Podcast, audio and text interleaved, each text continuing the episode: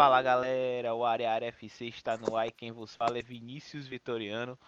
O Alemanha 35 está no ar e o primeiro episódio depois do título do Bayern de Munique, né? Parabéns ao Bayern de Munique, campeão da temporada 2019-2020.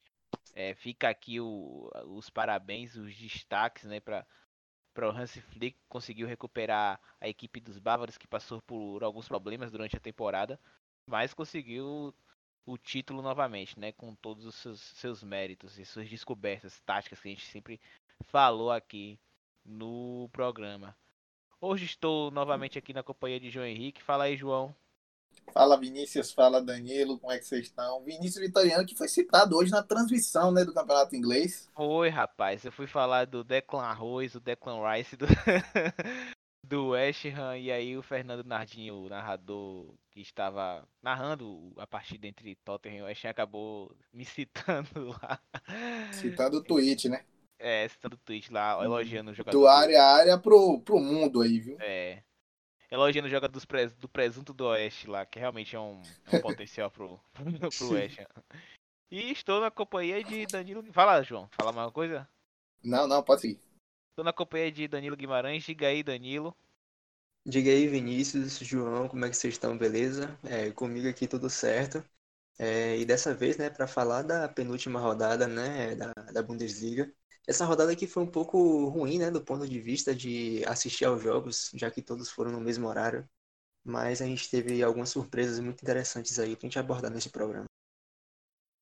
Com certeza. E por incrível que pareça, esse episódio a gente não vai falar, olha só, nem muito do Bayern de Munique e também nem muito do Borussia Dortmund. Acho que é o primeiro episódio que a gente não vai falar tanto das duas principais equipes da, da Alemanha, né? Porque realmente são as equipes que vêm vencendo os, os últimos campeonatos, são as equipes predominantes, é, são as equipes hegemônicas na Alemanha.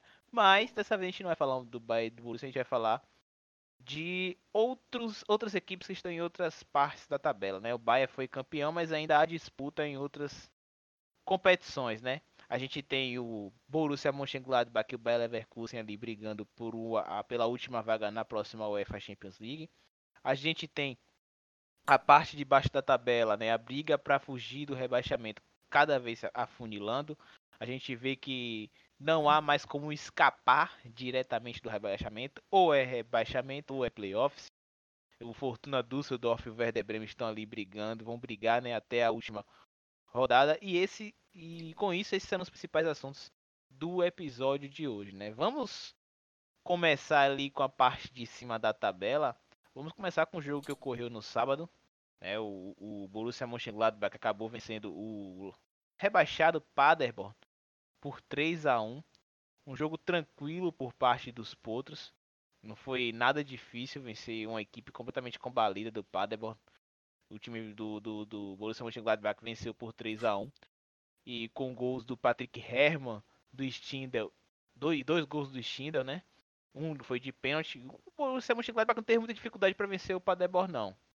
Na verdade, acredito eu que já era para ter goleado já no primeiro tempo, porque as oportunidades que o time do Borussia Mönchengladbach teve para fechar, matar o jogo no, no primeiro tempo, não tava no gibi.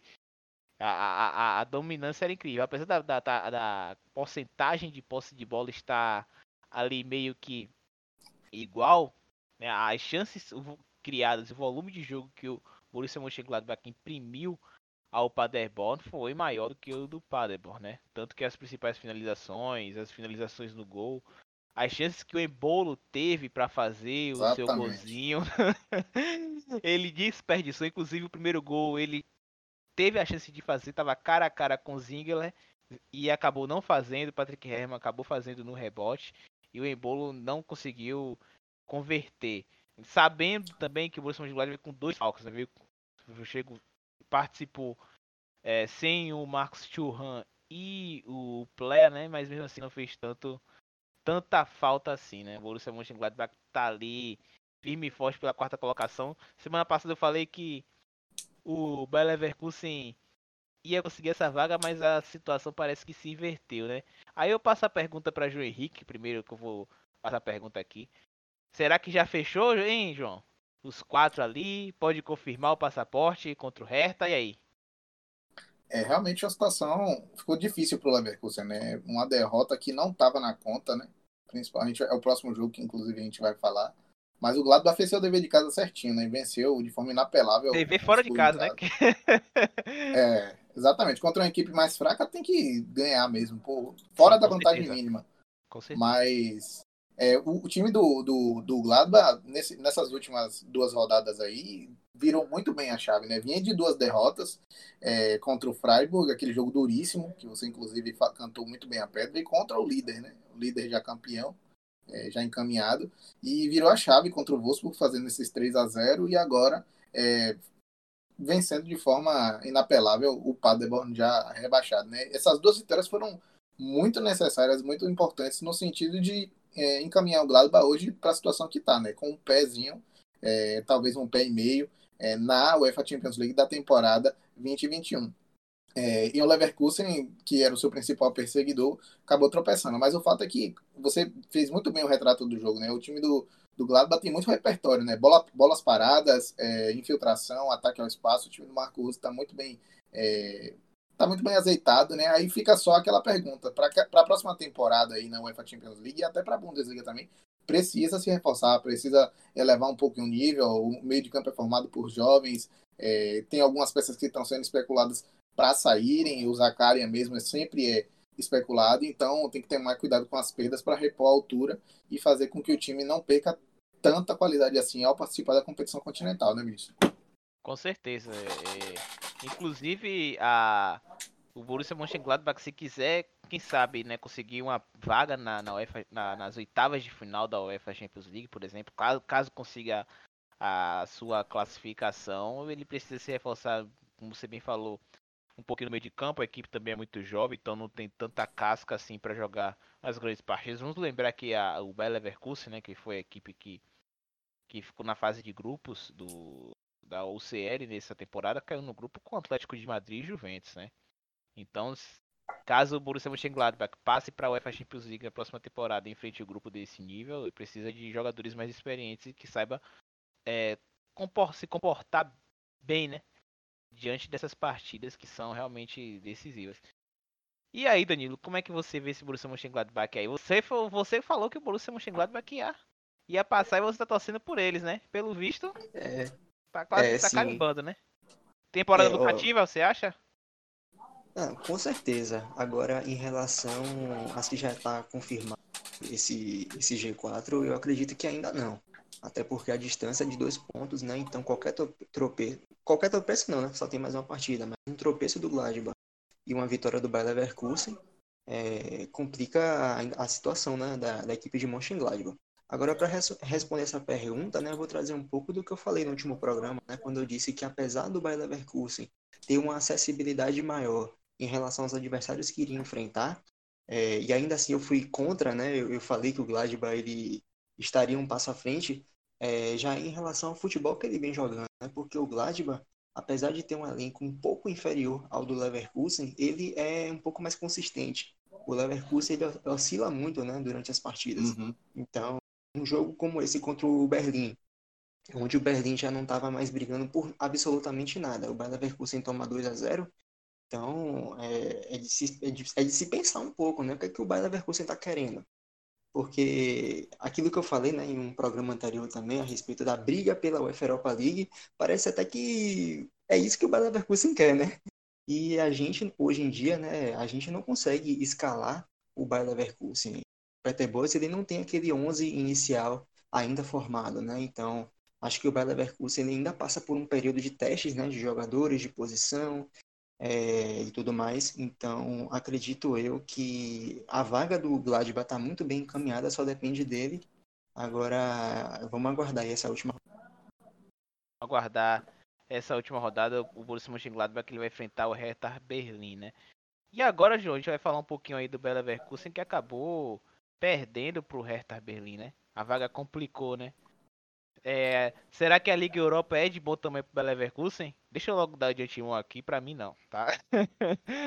Eu acho também que não. Pra mim não. E deixa eu falar aqui também do golaço do Matheus Cunha, né? Cada dia mais, cada jogo a gente vai provando a sua qualidade. Mas fala aí um pouquinho desse Leverkusen. Foi uma finalização muito difícil, viu, Vinícius? Eu, eu considero uma finalização muito difícil, uma finalização é, de difícil execução, porque foi muito rápido e mostrou senso de precisão, uma pontaria muito boa a finalização do, do brasileiro, né? Que vem jogando muito bem lá pelo time da capital. Mas, enfim, o time do, do Leverkusen, como você falou, né? Na minha opinião, também tá pouco. É, e talvez esteja pouco pelo fato de que o Leverkusen, isso foi citado inclusive na transmissão, o Leverkusen só não, só não somou tantos pontos quanto é, Bayern de Munique e Borussia Dortmund, né? Então ficou esse gostinho de quero mais. Esse segundo turno do Leverkusen tem sido um segundo turno de time de UEFA Champions League. Inclusive jogando bem em algumas partidas, demonstrando volume, demonstrando domínio. E foi justamente isso que tentou fazer contra o Hertha Berlim. Mas o, o que não esperava é que o Hertha executasse tão bem a sua proposta de jogo, de ser tão incisivo, de ser tão direto, de ser tão cirúrgico, né? E marcou os dois gols, um gol marcado pelo Matheus Cunha, outro gol marcado também pelo Luque Bach, o que eu me arrisco até a dizer que acabou levando o gol do Piatek. Que é, é já ia falar isso. Levou para casa isso. ali. Levou ah, para casa. roubou o gol de Piatek. Ali foi... Eu fiquei indignado. Ali eu foi na humilda. É, eu também eu ficaria. Eu ficaria revoltado. Porque ele fez um 90% e, e o Luquebac fez os 10 os que faltavam, foi. sabe? Empurrar a bola pro gol. Triste. Mas enfim, até que outro que vem jogando muito bem também no, no Hertha Berlim. Foi uma ótima contratação. Acho que é, foi uma, pé, uma péssima decisão dentro do, do meio do hall das decisões ruins do Milan, mas Milan fica para o futebol. E é, o Hertha Berlim executou bem sua, sua proposta de jogo saiu vitorioso, né? Muitas coisas que tem a se pontuar aí, e vou passar para vocês, para vocês comentarem. Falhas defensivas individuais, é, de um Leverkusen que já vinha apontando os mesmos defeitos, os mesmos problemas defensivos de sempre, né? Falhas individuais.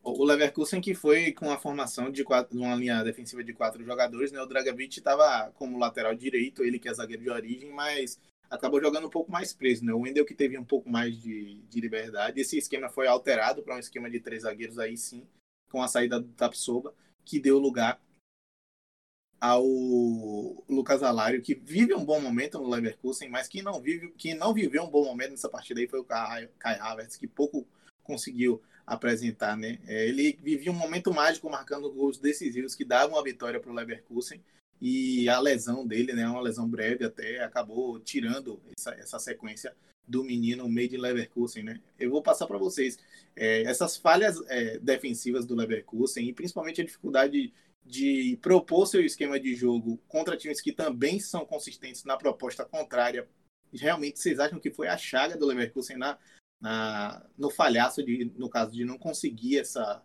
essa vaga na Champions League para a próxima temporada? Eu acredito que sim, porque é um dos motivos do, do, do Leverkusen estar tá nesse, nesse, nesse bolo. Tem isso que você falou, né? Essa questão da, das falhas def, defensivas. É, é uma equipe que o Peter Bosz você falou muito bem sobre essa, essa questão da alteração na última linha, muitas vezes jogar de quatro, com 4, muitas vezes jogar com, com 3 e, e o Leverkusen, como é um time que joga muito com as linhas altas, né? A gente viu isso no jogo contra o Bayern de Munique, a gente viu isso no decorrer da temporada, como é um time que joga com muitas linhas altas, eles deixam o campo muito aberto, né, atrás. Então, o principal desafio para uma equipe que joga com a linha alta é a sua recomposição. E a recomposição tem que ser rápida ao ponto de você brecar o, o contra-ataque da equipe adversária. E muitas vezes isso não ocorria e o Bayer Leverkusen perdia esse, essas partidas. Inclusive, é, na, no primeiro turno do, do, do, campeonato, o Bayer Leverkusen perdeu dentro de casa, assim, né? Pressionou, pressionou, pressionou, pressionou, e aí o Hertha na primeira, na segunda chegada da partida ao ataque, acabou fazendo gol o Hertha Berlim naquele período estava tava sendo treinado pelo Klinsmann. Então tem essa questão de jogar muitas vezes com, com a linha alta e, e a recomposição assim um pouquinho lenta. Tem essa questão também das, das, das falhas da, da, das concretizações das jogadas. Né? É uma equipe também que perde muitos gols. É uma equipe que cria muito, tem muito volume de jogo, muita movimentação. O, o, o, só que quando chega no terço final acaba perdendo muitos, muitos gols, né? O Alária, por exemplo, que você falou muito bem, vem bem nas últimas partidas, mas durante o campeonato foi um jogador, por, é, é, como exemplo, que sinceramente oscilou muito. Foi um Sim. jogador símbolo de, de muitos gols perdidos, né? Por parte do Bela Leverkusen. E a gente viu que o primeiro turno do Bela Leverkusen na, na temporada não foi lá essas Coca-Cola toda. Foi uma equipe que oscilou bastante. O Bela Leverkusen veio melhorar agora no segundo, segundo turno para cá. Tanto que a gente fala, né, que Peter Bosz achou o time, principalmente naquela partida contra o União Berlim que goleou, mas realmente o Bayer Leverkusen ele não não vem bem. É, tava vendo aqui as estatísticas, as estatísticas da, da partida. Olha só. O, o Bayer Leverkusen teve 69% de posse de bola, né? Contra 31 do do Hertha Berlim. Das 12 finalizações do do Bayer, o, do Bayer, só dois, só duas finalizações foram no gol? Só para ter um, uma ideia de como o time do, do Leverkusen é uma equipe que cria, ou muitas vezes não, nesses, essas finalizações podem também sair de, de, de fora da área, né? E indo para fora. Mas vocês veem que o terço final ali do Bayer Leverkusen é algo a se aprimorar, né? Dessa vez o Peter Boss foi com, com o Volan e o Havertz, mas infelizmente eu não. Isso aí também tá, tá na. Cai na conta do Bayer Leverkusen e não conseguir uma vaga para a próxima UEFA Champions League. O que você acha, Danilo? É, com certeza. E respondendo a pergunta de João, é, acho que não tem sido, não é que foi o problema, acho que tem sido o problema, né, da equipe do Leverkusen.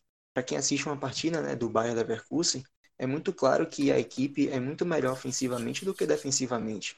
Eu consigo me lembrar aqui de um exemplo muito claro, né, que foi aquele 4 a 3 contra o Borussia Dortmund, onde a equipe chegava no ataque e conseguia realizar seus gols, mas defensivamente era um problema, né? Bem lembrado. Então, Aquele jogo contra o Schalke 04, né, mais recentemente, também é a mesma coisa. A equipe tinha um volume de jogo maior, mas pecou muito nas finalizações, né, como o Vinícius bem falou. Muitos erros de troca de passe, né, de lançamento. E, enfim, acho que tudo isso custou estar fora né, do G4 nessa reta final para a equipe do Bayer Leverkusen. Agora, falando um pouco sobre esse último jogo, né, contra o Hertha Berlim, realmente foi de fato um golaço do, do Matheus Cunha um jogador e tanto, né, que o Brasil está ganhando, né, no momento. Agora, é, jogando, jogando contra a equipe do Hertha Berlin, né, como eu falei anteriormente, que não briga por mais nada. Então, acho que o Bayer Leverkusen é, não apenas... É, eu acho que não, não é uma catástrofe estar fora do G4, agora é, é péssimo. Que para o torcedor do Bayer Leverkusen é realmente uma coisa muito ruim, porque o time participou da UEFA Champions League. Caiu num grupo muito difícil, é verdade, mas se, se a equipe quer evoluir, acho que ela tem que estar participando da UEFA Champions League com mais frequência. Então, eu acho que para o torcedor do Bayer Leverkusen vai ser é, uma, uma, coisa muito ruim, né? Ficar de fora. Sem dúvida, sem dúvida. Principalmente por questão de, de centralidade, né? De atratividade. Acho, inclusive, que até as hipóteses de chegar mais longe do Leverkusen são maiores na UEFA Europa League, né? mas teve o infortúnio dessa temporada de ter caído num grupo muito difícil, como o Vinícius falou, mas participar de Champions League é ter acesso a maiores receitas, maior visibilidade, maior capacidade de atração de jogadores. Sem dúvida que ficar de fora da Champions League não é um bom negócio para time nenhum que está tentando brigar pela parte de cima da tabela. Né? Com certeza. O, o Bayer Leverkusen na última rodada vai enfrentar o mais, né? O mais que não quer mais nada da vida.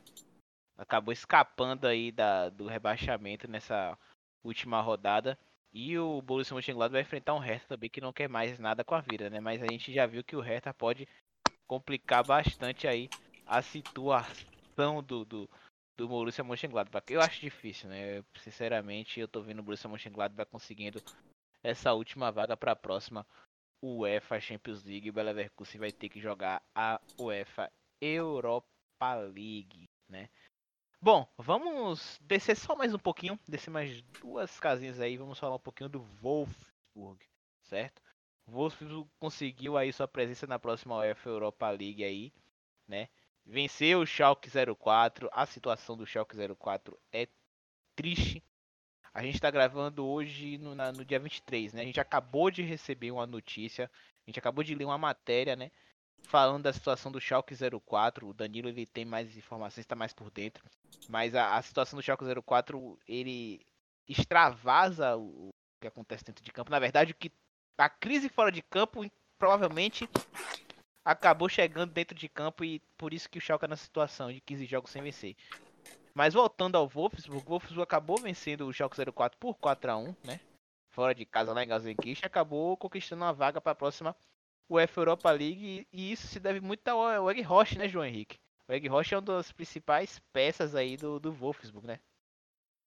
É, o Wolfsburg foi um time que a gente falou muito no início do campeonato. O Wolfsburg, voltando agora um pouco no tempo, né? Você lembra, vocês vão lembrar, né? Que o Wolfsburg foi um time que passou muito tempo invicto, inclusive frequentando a, as principais colocações do campeonato alemão, o G4, G6, e com, ao longo do tempo acabou caindo, né? Para o meio da tabela, você desencontrando, o Glasner tentando encontrar o melhor time para manter a situação do Wolfsburg sob controle.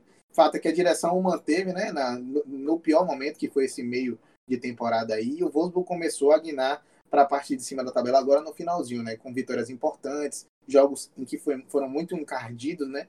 Inclusive perdeu para o Gladbach 3 a 0 foi um, um, resultado esclarecido. A gente esperava que o Gladbach vencesse o Wolfsburg num jogo difícil, mas 3 a 0 é um placar, sem dúvida nenhuma, é muito difícil de você apostar que esse jogo sairia um, uma, uma diferença de três gols. Fato é que o Wolfsburg hoje, hoje se qualifica de forma matemática conclusiva, né, definitiva, para a Europa League, a Europa League que disputou nessa temporada, né? Então é muito bom ver os Lobos de volta nas competições internacionais. Time esse que já, já foi campeão alemão, sofreu durante um, um tempo recente aí, brigando contra o rebaixamento. E o Weghorst tem muita parte disso, viu, Vinícius? O Weghorst que chegou no Wolfsburg na temporada 2018, contratado por 10 milhões de euros, é, uma negociação envolvendo o Azelkmaar da Holanda. Né? Hoje o Weghorst que tem é, 13 gols na Bundesliga só confirmando aqui, são, não, são 16 gols, desculpa, e que durante um determinado espaço de tempo do campeonato ele passou bem é, apagado, né? Inclusive em algumas partidas ausente, mas vem recuperando o futebol junto com o time. É bom, é bom deixar claro também, e para passar a palavra para vocês, que é, quando o Wolfsburg está bem, é porque o Weghorst está bem. A gente consegue perceber essa, essa similaridade, essa coincidência, né? E o Weghorst estando bem, o Wolfsburg consegue fazer os gols e levar os três pontos para casa. Muito bom ver os Lobos de volta em competições europeias. É bom também citar o Brecalo, né? Que é outro, outra peça também bem importante aí para essa campanha do Wolfsburg. É um, um, excelente jogador aí que realmente foi fundamental para o Wolfsburg conseguir essa vaga aí para a próxima UEFA Europa League. Tem algo a dizer aí dos Lobos, Danilo? É, eu só ia comentar, né, que o Veg Roche, ele me lembra muito o Runtelar, né? Ele é, é uma, uma referência ofensiva muito importante, né, para essa equipe dos Lobos. Claro que todo o sucesso da equipe nessa temporada passa muito pelos pés dele, né? Agora, uma pena para o campeonato e para o Wolfsburg também, né? O fato da, deles estarem a, é, a uma distância muito grande ali do G4. Então, logo quando voltou o futebol, o Wolfsburg ele já não tinha qualquer chance né, de, de chegar numa, numa briga ali pela Champions League. Acho que se essa possibilidade existisse, o campeonato seria ainda melhor. Mas, de todo modo, é como o João disse, né? Aquele meio de temporada custou a, a equipe do Wolfsburg a se contentar né, com essa vaga na Europa League. Com certeza. Agora, a, a briga ali é para quem vai direto para a fase de grupos. Como eu falei no último episódio. Essa briga aqui é importante, tá? Porque a equipe que ficar para pré-well, ela vai ter que começar a temporada muito antes das outras equipes e isso acaba interferindo em determinado momento da temporada. Para se ter um, para dar, dar um exemplo aqui, né, na, na Inglaterra, o Wolverhampton, né, que foi a equipe que foi para essa pré-Liga Europa lá na Inglaterra, começou a temporada bem antes das outras equipes e chegou a um determinado momento do campeonato da Premier League que acabou oscilando bastante, perdendo jogos que sinceramente eram fáceis para o Wolverhampton pela qualidade da equipe. E isso se atribui muito à questão física, né, a questão do ritmo de jogo. Pelo Wolverhampton ter começado muito antes em relação as outras equipes. E isso conta. Então, essa, essa questão de conseguir a vaga direta e a pré-well é bem importante. E o Wolfsburg tá ali brigando com o Hoffenheim, né? Que, tá, que conquistou também sua vaguinha para a próxima UEFA Europa League. Agora é só confirmar se é, se é vaga direta ou não. Bom, só, só, lá, só, João. só um, um ressalte aqui. Sua fala foi muito boa nesse sentido, Vinícius, porque ao mesmo as coisas têm rebatimentos, né? Eu concordo com você. E ainda que, por exemplo, uma preparação antecipada possa dar uma vantagem no momento é, inicial né, da, da competição, que você vai enfrentar um time que já está jogando há mais tempo, enquanto sua preparação começou duas, três semanas depois, é, no final da temporada, no sprint final, é que as coisas são de fato resolvidas, né? E Sim. nesse sprint final, esses times que começam depois, como você falou, né, perdem geralmente fôlego. A gente observa aí, né? O Leverkusen teve um sprint na- final importante que levou ele chegar essa quinta colocação. O próprio Wolfsburg teve esse sprint final também importante, né? É, se manter no topo da tabela do- ao, ao longo de toda a temporada, como é o caso do Gladbach, como é o caso do Dortmund, como é o caso do Leipzig, isso é muito importante e é muito difícil. Mas é no final, de fato, que as coisas são, de fato, definidas. Quem cai, quem sobe, quem vai para... então, é muito importante, né? Não só para receber maiores receitas para a próxima temporada, estar mais bem colocado, mas também participar de uma competição entrando não nas primeiras fases, né? Porque isso pode acarretar pro- ao longo da temporada, Com certeza. É, agora a gente vai descer um pouquinho aqui a tabela. Vamos falar da parte de baixo da tabela. É, o, o mais ele se livrou, né? Acabou vencendo o Werder Bremen, colocou o Werder Bremen numa situação perigosa. Mas o Augsburg e o Fortuna Düsseldorf, que foi acabou sendo um confronto direto, o jogo ocorreu no dia 20 de junho entre as duas equipes e elas acabaram empatando por 1 a 1 e o Augsburg acabou se livrando, né? Até dos playoffs e o Fortuna Düsseldorf tá nessa nesse, nesse nessa posição aí, né? Por enquanto, por enquanto, caso o Fortuna fique nessa fase de playoffs, é pegar o Heidenheim que tá em terceiro na Bundesliga 2, né? Inclusive a, a história do, da Bundesliga 2 está emocionante em relação a isso. Mas ocorreu esse empate aí, né, João? Pelo visto, o Fortuna Düsseldorf vai pegar esses playoffs aí e o Werder Bremen será rebaixado, né? Vamos ver na última rodada, mas eu acho bem difícil, né? E aí, o que, que você tem a dizer? é o Bremen que vai enfrentar um Colônia, né? Nessa última rodada aí. Um Colônia que já não briga mais por nada, que viveu um momento é, diferente do Wolfsburg, viveu um momento mágico no meio do campeonato. Então, é bom a gente fazer esses contrapontos para a gente perceber mais ou menos as temporalidades dentro do campeonato. O Düsseldorf também vai enfrentar é, na última rodada aí um time que já não briga muito por nada, né? Que é o União Berlim, que garantiu sua permanência, é um grande feito para o Uniãozinho. No início da temporada, lembro da gente fazendo a antevisão do campeonato que seria importante para o União Berlim de fato continuar na, na primeira divisão. Está continuando ali na 12 colocação. Foram momentos importantes, as vitórias que teve, sobretudo dentro de casa. Tem alguma especulação envolvendo a Liga Kevit saindo, que inclusive Guilherme Monteiro trouxe é, isso no, no Twitter. Abraço para Guilherme. Mas é, fato é que o Bremen e o Fortuna estão disputando agora. Os dois já estão na lama. Agora é para ver quem está com o pescoço um pouco mais para fora, né? Ou não, né? Às vezes um ponto desse aí é quase é, rebaixamento certo também, dependendo de, de, quem pegar, né? Dependendo do momento que tiver. Mas fato é que é, quanto é melhor você garantir a chance de você ter mais um jogo para definir sua permanência do que você cair direto, né? O Bremen, na minha opinião, tem a vida um pouco mais complicada, justamente por estar dois gols de dois pontos atrás do, do Fortuna e justamente por ter um saldo de gols que é quatro gols negativos a mais do que o Fortuna. Então tem que não só torcer para que o Fortuna perca, mas também ganhar por uma diferença superior a quatro gols em relação para ter a segurança. Para ter a segurança. Então é muito difícil a situação do Bremen. A gente sabe de todos os problemas. E vocês acham o quê? Eu acho a situação do Werder Bremen muito complicada. É, ao meu ver, eu não vejo o Werder Bremen vencendo o Colônia fora de casa.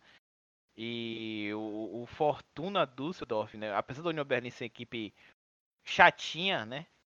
Equipe chatinha dentro de casa, a oitava melhor equipe em relação à, à campanha dentro de casa, com 24 pontos. É um jogo encardido, mas eu acredito que o Fortuna Düsseldorf consiga o um empate lá fora, né? Em, em Berlim. Mas o Werder Bremen mesmo enfrentando o Colônia na, nessa última rodada aí dentro de casa, eu vejo com muita dificuldade. Lembrando que o Werder Bremen é o pior mandante da Bundesliga, né? O Werder Bremen só venceu uma partida em casa, certo? Tem esse agravante, por incrível que pareça, né? Então a situação do Werder Bremen é terrível, terrível. Então eu, eu não, não acredito muito no Werder Bremen não. E você, Danilo? É, então, eu é, fiquei muito surpreso, né, há duas rodadas atrás, quando o Mainz bateu o Borussia Dortmund, né, por 2 a 0. É, antes disso, eu apostava que o Bremen ele conseguiria né, sair da, da zona de rebaixamento. Achava até que o Mainz poderia é, figurar ali entre os candidatos a ser rebaixado direto, né, porque eu via o futebol do Bremen um pouco melhor nessa reta final de campeonato. Mas aquela vitória do Mainz contra o Borussia Dortmund, é, inclusive levantou uma pulga atrás da orelha né, do, do, torcedor do Bremen lá na Alemanha, é, a respeito de mala branca, né? Porque o, o Bremen ele eliminou o Dortmund na, na Copa da Alemanha essa temporada. Então ficou essa pergunta, pô, o Borussia Dortmund entregou o jogo para o mais? É, eu acredito que não, eu, eu não gosto de, de, acreditar nesse tipo de situação, mas fato é que em seguida o Dortmund ele ganhou do Leipzig, né? Então isso trouxe um agravante a mais, mas na minha opinião, eu acho que a culpa é toda do Bremen, ainda mais quando tem um confronto direto contra a equipe do mais e toma 3 a 1 então, eu acho que a situação do Bremen é, é, realmente muito complicada, até porque não depende mais dele, né? Porque um empate do Fortuna é, já, já derrubaria o Bremen de maneira direta. E mesmo que o Bremen ele consiga essa vaga de playoff, ele vai pegar um time é, que vem jogando futebol muito interessante né, na segunda divisão. E não existe isso de que o time da primeira divisão leva vantagem só porque está na primeira divisão. Os times da é. segunda, é. como o Berlim, né, mostrou na temporada passada, chegam com muita força e com muita sede também, né, nessas partidas. Então, é, a expectativa agora, né, de ver, né, como é que vai ser esse confronto aí dessas duas equipes, né, do Bremen e do Düsseldorf, Agora eu não acredito mais não, acho que o Bremen cai direto. É, Só para ilustrar, Vinícius, rapidamente, Fala. a situação que salva o Bremen é a seguinte situação. É um, um, uma vitória por 5 a 0 diante de um Colônia. Uma vitória em casa, né? Seria a sua segunda vitória no campeonato. É, frente a um Colônia, que já não briga por mais nada, sabemos disso. E uma derrota né, do Fortuna Düsseldorf, aí que que pudesse fazer, ou então um empate que pudesse fazer com que é, ele estacionasse nos 31 pontos e fosse superado pelo Bremen no saldo de gols, né? Que é o critério de desempate nessa situação da Bundesliga. Então é uma situação muito difícil, né? E o próprio histórico do Bremen, como você falou muito bem, você trouxe um dado que eu não tinha visto, muito bom. Uma vitória em casa é realmente um atestado de, de rebaixamento, né? Durante toda a temporada, 33 jogos até aqui, uma vitória em casa e um saldo de menos 26 gols. Se, se observado o desempenho em casa. O Bremen é levou. Surreal. É surreal a campanha do Werder Bremen dentro de casa. Surreal. Surreal é, de só ruim. Um ponto, é, só um ponto. Essa questão do saldo de gol é apenas se o Fortuna empatar, né? Porque se o Bremen fizer 1 a 0 Sim. e o Fortuna perder. Perder, exatamente. Exatamente. O Fortuna, a diferença é de dois pontos. Só para contextualizar, foi importante você falar isso, Danilo.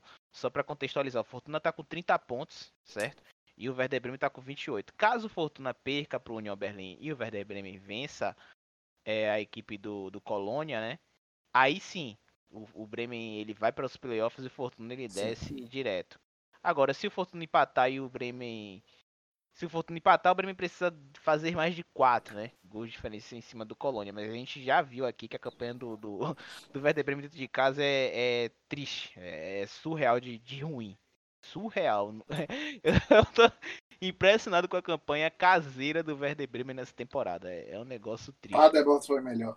Até o Paderborn foi melhor. É, foi para se ter uma ideia. E deixa eu até pedir permissão aqui aos senhores para eu falar um pouquinho do, da equipe que, que o Fortuna ou o Werder Bremen vai enfrentar nos playoffs, né? Caso um dessas duas equipes. A gente tem a situação aqui do Hamburgo e do, do Heidenheim. É, o Heidenheim, que é o terceiro colocado, está com 55 pontos e o Hamburgo está com 54, né? Esse, teve esse confronto dessas duas equipes nessa última rodada no final de semana. E o Hamburgo, a equipe tradicionalíssima, né? Da Alemanha, acabou perdendo para o Heidenheim por 2 a 1 no último minuto, no finalzinho da partida, acabou perdendo pro Heidenheim. E a situação do Hamburgo é, é, é complicadíssima, né? Complicadíssima. O, o, o, o Hamburgo ele vai enfrentar o Sandhausen na última rodada e o Heidenheim vai enfrentar o Bielefeld que já garantiu a sua, sua promoção, né? Vai participar da próxima Bundesliga da primeira divisão. Assim como o Stuttgart, né, que foi a equipe que subiu. Mas é isso, o Fortuna ou Werder Bremen, caso vá para os playoffs, pega o Heidenheim ou o Hamburgo. Pelo visto, João, vai pegar, enfrentar o Heidenheim, né? A situação do Hamburgo está bastante complicada. Ou estou errado? Não, o Hamburgo, por mais que enfrente, né, um, um 12 colocado, Sandhausen, a gente sabe que o time do Hamburgo tem sérios problemas, né? Principalmente é, quando joga em casa. Tem um, um, retrospecto, até se for olhar na tabela, tem quarto, é quarto colocado, considerando os jogos em casa, mas não vem bem nesse momento do campeonato, que é um momento fulcral. Né? Tem, nos últimos jogos, amargou aí dois empates, uma derrota, somente duas vitórias. É um momento muito ruim para você começar a oscilar, né? Que são, é um momento onde você começa a definir as coisas, né? E o Hardenheim, nesses últimos três jogos, conseguiu fazer é, boas, boas vitórias, inclusive uma vitória no confronto direto, agora contra o Hamburgo, e tá apontando aí, porque depende somente de si, né? Vai enfrentar um Bielefeld, como você falou, já campeão, pode sim estar desinteressado pelo jogo, pode estar interessado em, sei lá, aumentar a vantagem de pontos, mas já não é mais alcançado pelo Stuttgart, já não, já não briga mais por nada, já tem a primeira colocação e a promoção é, garantidas, mas o Heidenheim vai enfrentar esse Bielefeld. E o Sandhausen também já não briga mais por muita coisa, mas o fato é que o Heidenheim vive um melhor momento do que o, o Hamburgo, e se vacilar, né, o, o Heidenheim conseguir manter essa terceira colocação, pode enfrentar é, um Düsseldorf, e aí o destino vai nos dizer quem é que passa para a primeira divisão, mas podemos sim ter Bremen e Hamburgo na próxima temporada é, na segunda Bundesliga, né? É, que, que situação, viu? Que situação. Duas equipes tradicionalíssimas da Alemanha na, na segunda divisão. É, é, eu considero algo bem triste, ao meu ver. É uma situação bem, bem complicada para as duas equipes. É, eu acho que a gente. Fala, Danilo. A gente tem que chamar né, o relógio de volta para o estádio do Hamburgo. Essa relação televisão, né? O, o, aquele relógio hoje, né, no estádio do Hamburgo, que ficou na primeira divisão, né, até o time ser rebaixado. Acho que a gente vai ter que trazer esse é. relógio de volta. É verdade. Bem lembrado. É, e só, Bem e só um ponto, lembrado. Vinícius, fala, que, você falou, que você falou a respeito né, dessas duas equipes que são tradicionalíssimas, não apenas são equipes tradicionalíssimas, como são rivais diretos, né? O maior, a maior rivalidade do norte. Ainda tem, ainda tem esse ponto. Tem esse, esse ponto, exatamente. Pois é. E tem também uma. Eu fiz um, um breve levantamento. Vocês, a gente vê que o, o futebol alemão está passando por um momento de renovação. Né? Algumas equipes tradicionais, como vocês estão falando, e é notável, estão caindo de divisão. Né? Isso é algo que acontece de tempos em tempos. O futebol é assim. E o Stuttgart garantindo a sua promoção, nós vamos ter e o Bremen caindo, o Hamburgo se mantendo na segunda divisão, subindo, nós teremos 19 títulos de Bundesliga na segunda divisão, né? Distribuídos entre Nuremberg, Hamburgo e Bremen. Olha que situação. Que situação, meus amigos. Que situação dessas equipes.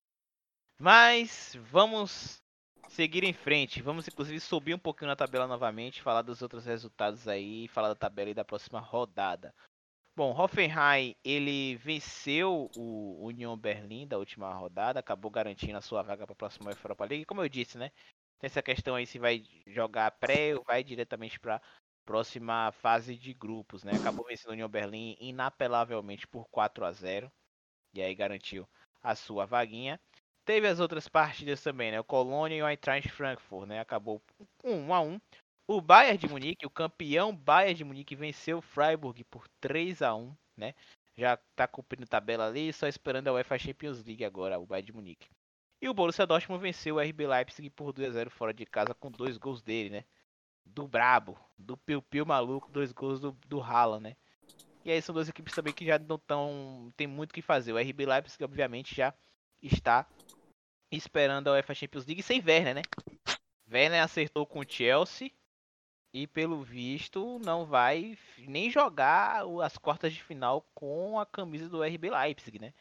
Que eu considero, digamos assim, uma sacanagem. Eu considero uma sacanagem por parte dele, né? Mas tem questões financeiras envolvidas aí, realmente. Parece que ia complicar bastante se ele jogasse as quartas de final da UEFA Champions League. Bom, vamos para a tabela agora, né? O Bayern de Munique campeão, né? 79 pontos. 96 gols, 32 gols sofridos. Borussia Dortmund, RB Leipzig e o Borussia Mönchengladbach são as equipes que fecham o G4. O Bayer Leverkusen na quinta colocação com 60 pontos, a dois pontos atrás do Borussia Mönchengladbach. A luta vai até a última rodada.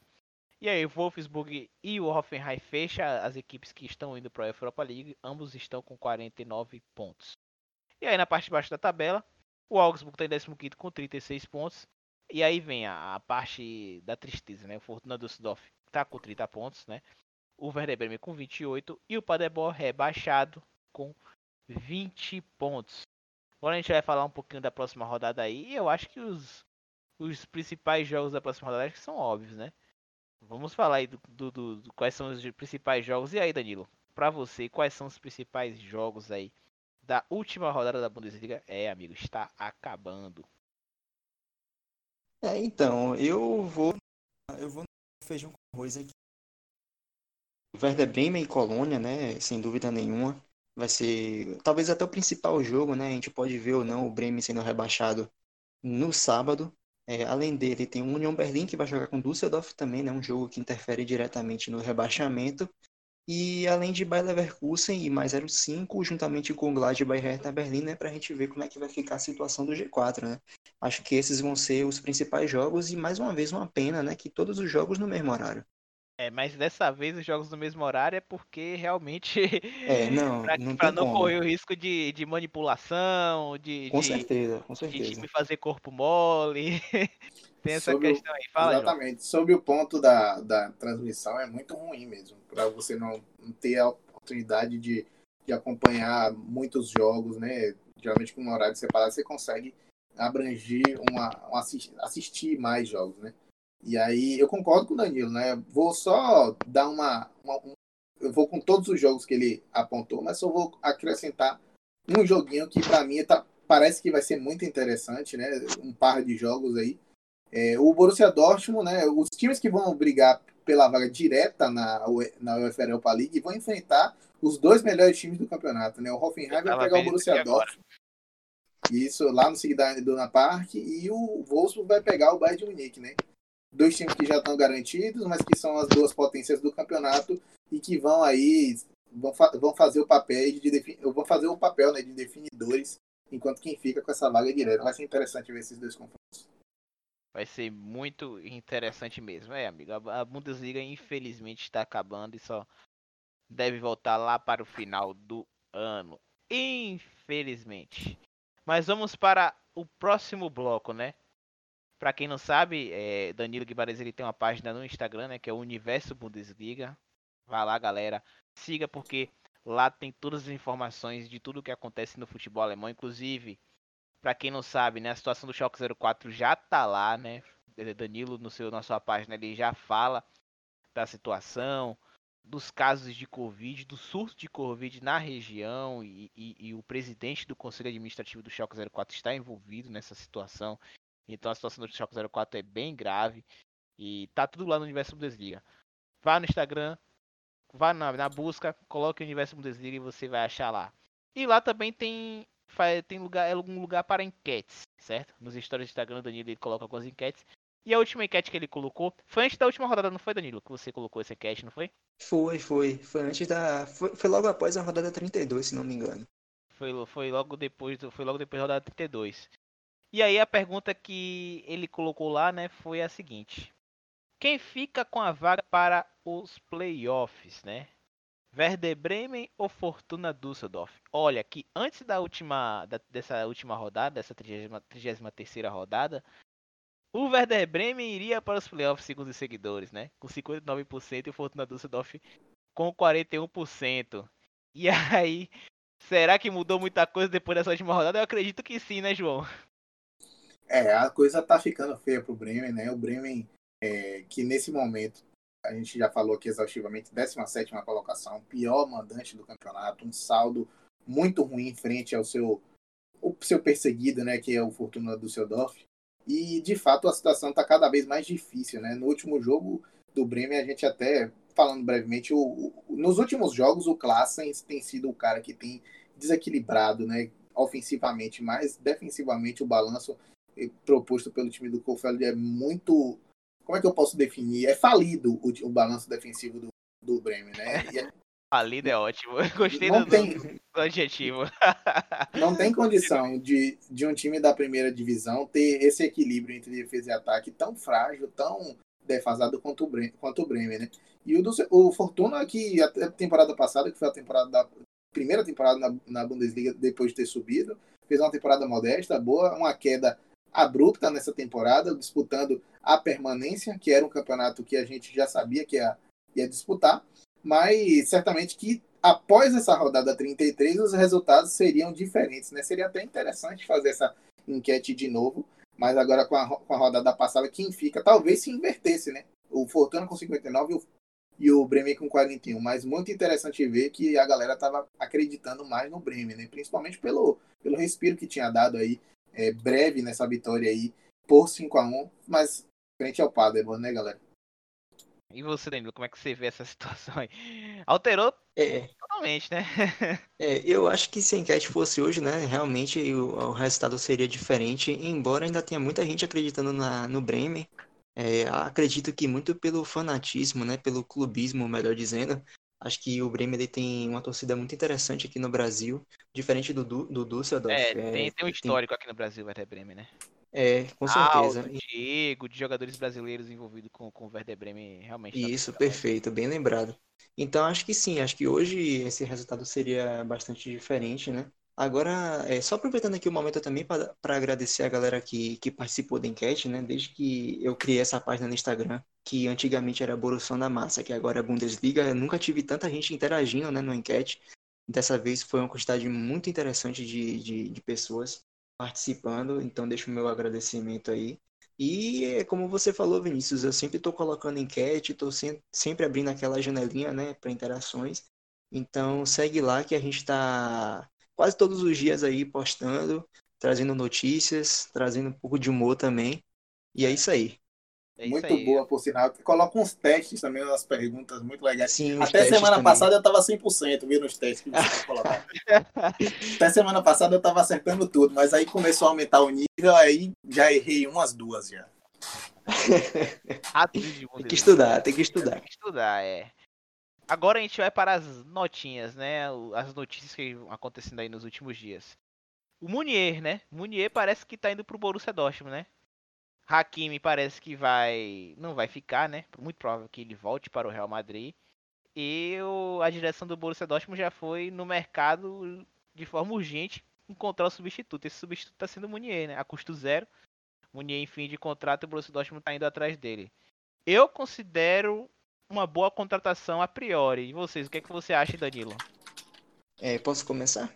Pode começar, pode falar, Danilo. Pronto. É, eu concordo. Eu acho que ele é um grande jogador. Acho que ele, se vier, ele vai agregar, vai agregar bastante, né, na lateral direita da equipe. Agora, eu particularmente, é, de uma análise, fazendo uma análise um pouco mais crítica, eu não vejo muita necessidade, sendo bem sincero, apesar da saída do Hakimi, é, porque o Borussia Dortmund tem o Piszczek, né, que apesar de estar jogando como zagueiro, ele também é um lateral direito. E tem o Matteo Murray, né, que ele vem jogando muito bem, inclusive nas páginas do Borussia Dortmund. Ele tem sido muito citado e muita gente dizendo que ele é o substituto natural do Hakimi, né, após essa saída. Então, é, ele é um jogador que é muito jovem ainda, acho que seria uma responsabilidade tamanha, né, entrar para a equipe titular e ser titular absoluto. Mas eu, eu particularmente ficaria com esses dois aí. Agora, o que o Borussia tem que fazer é decidir a questão do treinador. Porque se for trocar de treinador e vier um cara que venha com um esquema tático diferente, talvez o Pitzek ele volte para a lateral direita. Então a gente vai ter dois laterais direitos e com a chegada do Meunier a gente vai ter três. Quem é que vai jogar? Quem é que vai ser banco? Quem é que vai ser reserva do reserva nessa equipe aí? Então eu acho que o Borussia poderia estar olhando para outras frentes, né? Principalmente com relação ao sistema defensivo de zagueiros, né? Acho que o Borussia está carente de zagueiro e está carente também, né, apesar de ter bastantes atacantes, mas eu procuraria também um substituto natural para o Haaland, porque a gente já viu quando o Haaland ele não participa de um jogo, o. Tottenham, é, o Hazard ele não dá conta. Então acho que o Borussia devia pensar um pouco melhor aí agora. É, tá só começando aí a questão da janela, né? Então possível que o Borussia vá atrás de outras peças ainda. É, é, no caso do Pit, do Pichek, o Pichek já tem 35 anos. Eu tô vendo o Pichek ele cada vez mais indo pra zaga. Ele vai se né? aposentar, vai se É. aposentar no que vem. Pois é, então é, é realmente a situação do Pichek do, da lateral direita aí do Borussia Dortmund é algo a se observar. E você, João, o que, é que você tem a dizer do Munier? Bom, é, eu, eu respeito muito a opinião de Danilo. O Danilo é um cara que é, acompanha muito de perto e tem muitas informações, e inclusive é torcedor do Borussia Dortmund. É, mas assim, eu, dessa vez eu vou respeitosamente discordar, né? Porque Assim, o Meunier a gente sabe que é um jogador já tem 28 anos, né? A gente não sabe precisar se é um jogador que já viveu seu auge durante a última Copa do Mundo com a Bélgica, se vai ter um outro momento de alta no futuro, mas é um jogador que no, no, no nível natural de desenvolvimento de um jogador é, de forma generalizada, né, tá chegando ao seu ápice técnico juntamente com o ápice físico. Talvez seja esse o apogeu de um jogador enquanto jogador de futebol, né? Então, eu acho que a contratação dele, vindo do PSG, é, é uma contratação que diz muito sobre o que o Borussia Dortmund está procurando, né? Vai, o Hakimi, provavelmente, como você falou, vai de fato rumar de volta ao Real Madrid. Muito difícil que o Real Madrid tente, é, de fato, um empréstimo frente à temporada que o Hakimi fez maravilhosa, né? Com assistências, gols, participações ofensivas. E assim, é, Danilo tocou num ponto que é muito importante, né? A definição de um técnico para saber mais ou menos que esquema tático vai ser preferenciado nesse momento aí pode fazer com que o Menier seja mais ou menos afetivo. A gente sabe que o Menier ele funciona melhor como o ala. Ele pode jogar assim como lateral direito, mas como ala, ele na, na formação de, do 3-4-3 hoje do Favre, que para mim é um dos grandes acertos do Favre, eu sou adepto da formação do 3-4-3, que funcionou muito bem, ao meu ver, respeito a opinião de quem pensa diferente, mas o Meunier se encaixaria muito bem na posição do Hakimi, né? Claro que o Meunier não tem a velocidade a contundência do Hakimi, mas é um cara que compõe bem, é um cara que tem um bom passe, um bom cruzamento, que atua sobretudo na criação das jogadas pelo meio, seja chegando pelo fundo também. Então acredito que é um, é um bom adendo ao, ao Borussia Dortmund. E só para reforçar um pouco a minha argumentação e trazer um pouco de, disso para a discussão. Eu acho que o Munier, para vocês também interagirem, eu acho que o Munier poderia estar tá reforçando, é um nome que poderia estar reforçando, inclusive o Bayern de Munique, né? É um cara que é, a gente sabe que o Kimmich pode jogar ali, o Pavard hoje é o dono da posição, mas é um jogador de calibre do Bayern de Munique. Então, então eu continuo achando que o Munier é uma boa contratação. Talvez não pelos salários, né? É um jogador que veio do PSG, que a, a pedida salarial talvez não seja tão é, modesta assim, e esse dinheiro poderia ter sido investido num zagueiro, é, em outras carências do elenco, mas eu ainda assim considero uma boa contratação e acho que ele vai é, jogar um pouco da forma, vai procurar jogar um pouco da forma que o Hakimi jogava nessa lacuna que se abre aí após a volta do marroquino para os merengues. Eu também considero uma, uma ótima contratação aí do, do Borussia muito por conta do custo-benefício, né? Eu vejo o Munier agregando bastante valor aí ao time aurinegro. Agora, tem uma outra. Tem uma saída aí, né? Que já era esperada, mas a equipe, o destino que eu acho inusitado, né? Mário Goetz, ele já tava já para sair do Borussia Dortmund, já tá tudo certo, que ele vai sair no final de contrato. Agora, o Atlético de Madrid querer Mário Goetz é algo estranho. Claro, tudo passa de especulação ainda, né? O mercado tá se agitando, tá fervendo, mas sinceramente, Mario Götze com Simeone é algo que eu fico com, com a pulga atrás da orelha, porque eu não consigo ver Mario Götze com a intensidade absurda do, do, do Atlético de Madrid, ainda mais sem bola. Fala, Danilo. É, não, eu só ia falar a questão da, do potencial físico do Mario Götze, né? Porque o Atlético de Madrid é uma equipe que marca bastante, como você falou aí, a questão da intensidade. Então, eu também acho bastante estranho. Acho que seria super nada a ver o Mario Götze estar jogando no Atlético de Madrid. Não que ele não seja um bom jogador, mas acho que é, as suas características não, não estão alinhadas né, com o perfil da equipe. É, eu acho que uma melhor alternativa para o Mario Götze seria aquela do Hertha Berlim. Acho que ele teria um espaço maior para jogar lá. Acho que, enfim, acho que tudo conspiraria né, para um ambiente melhor.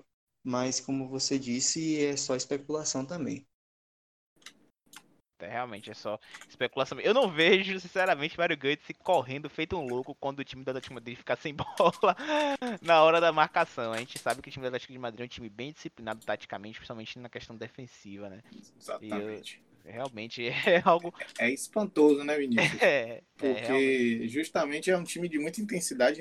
A gente fala de intensidade ofensiva, o Liverpool é exemplo disso, mas a intensidade defensiva do Atlético de Madrid, de fato, é algo que o Mário Götze teria que apresentar algo diferente do que vem apresentando no Borussia Dortmund, né? Dedicação física, ofensiva, tática, diferente do que vem apresentando hoje. Mas assim, só levanta é, uma zoeira que eu vou fazer aqui agora, né? Diego Costa recebeu placenta de, de égua quando for jogar aquela final, né? No Atlético de Madrid. Agora, não sei se tem placenta que conserta o, o gosto, não. Meu Jesus amado. Eu tava lembrando hoje, inclusive, assistindo o jogo de Tottenham e West Ham. Eu, eu lembrei do, do Declan Rice, né? Eu, aí eu falando, de, tava conversando com o nosso amigo João Diniz, eu tava falando assim, se deixar o arroz solto. lembrei de você, que piada infame. Que piada é. infame. Pra quem e não só... sabe, Rice é arroz em inglês. Fala, João. Só para dar mais um informe também, parece que o Borussia Dortmund ah, hoje está recheado né, de transferência. O Borussia Dortmund está se movimentando muito no mercado de transferências. Parece que o Borussia Dortmund está chegando a um acordo. Você vai ter mais informações. Vai ter meme. Ju... Vai ter meme.